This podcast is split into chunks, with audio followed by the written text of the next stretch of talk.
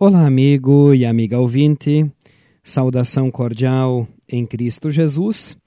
Este é o programa 5 Minutos com Jesus. Desde já, agradecemos a sua companhia.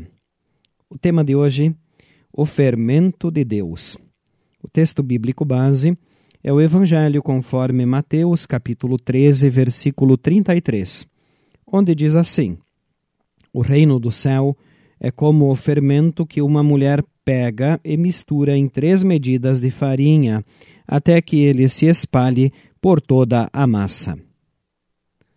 De todas as parábolas que Jesus ensinou ao lado do lago da Galileia, esta é a mais breve.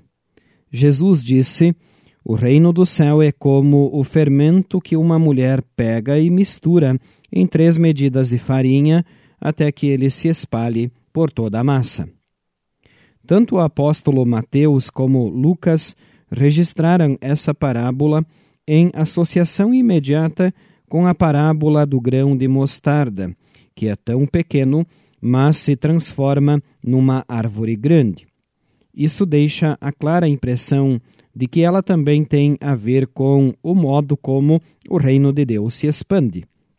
O fermento primitivo que Jesus menciona na sua parábola era uma massa velha que tinha ficado azeda e da qual se colocava um pouquinho na massa de pão para produzir três medidas de farinha, o equivalente a 10 quilos aproximadamente. A parábola do fermento parece falar da serena transformação que o reino de Deus opera no espírito humano e do modo sem ostentação pelo qual ele passa de coração a coração.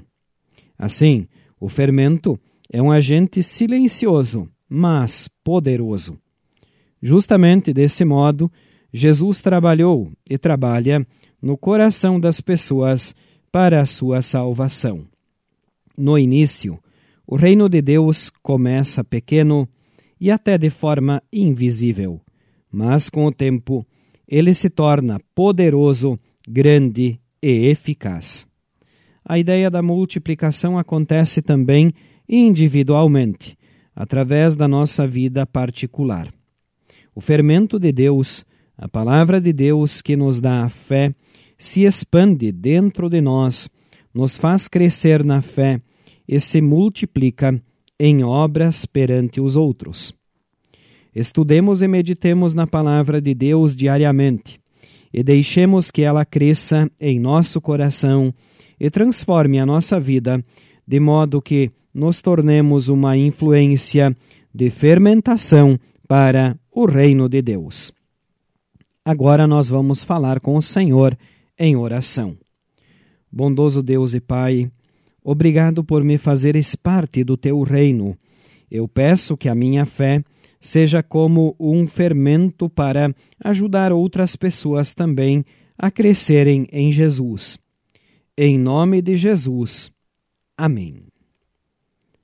Esta, prezados ouvintes, foi a nossa mensagem para hoje.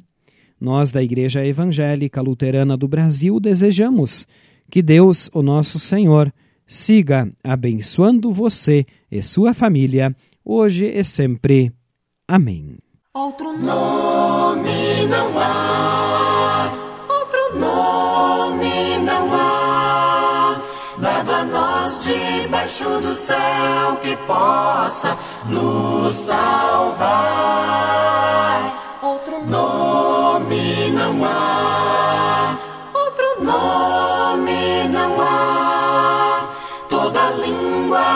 confessará o nome de Cristo.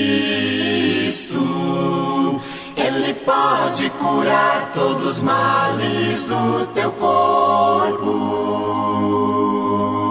mas também quer salvar tua alma do pecar. Outros tentam dizer que tem este mesmo poder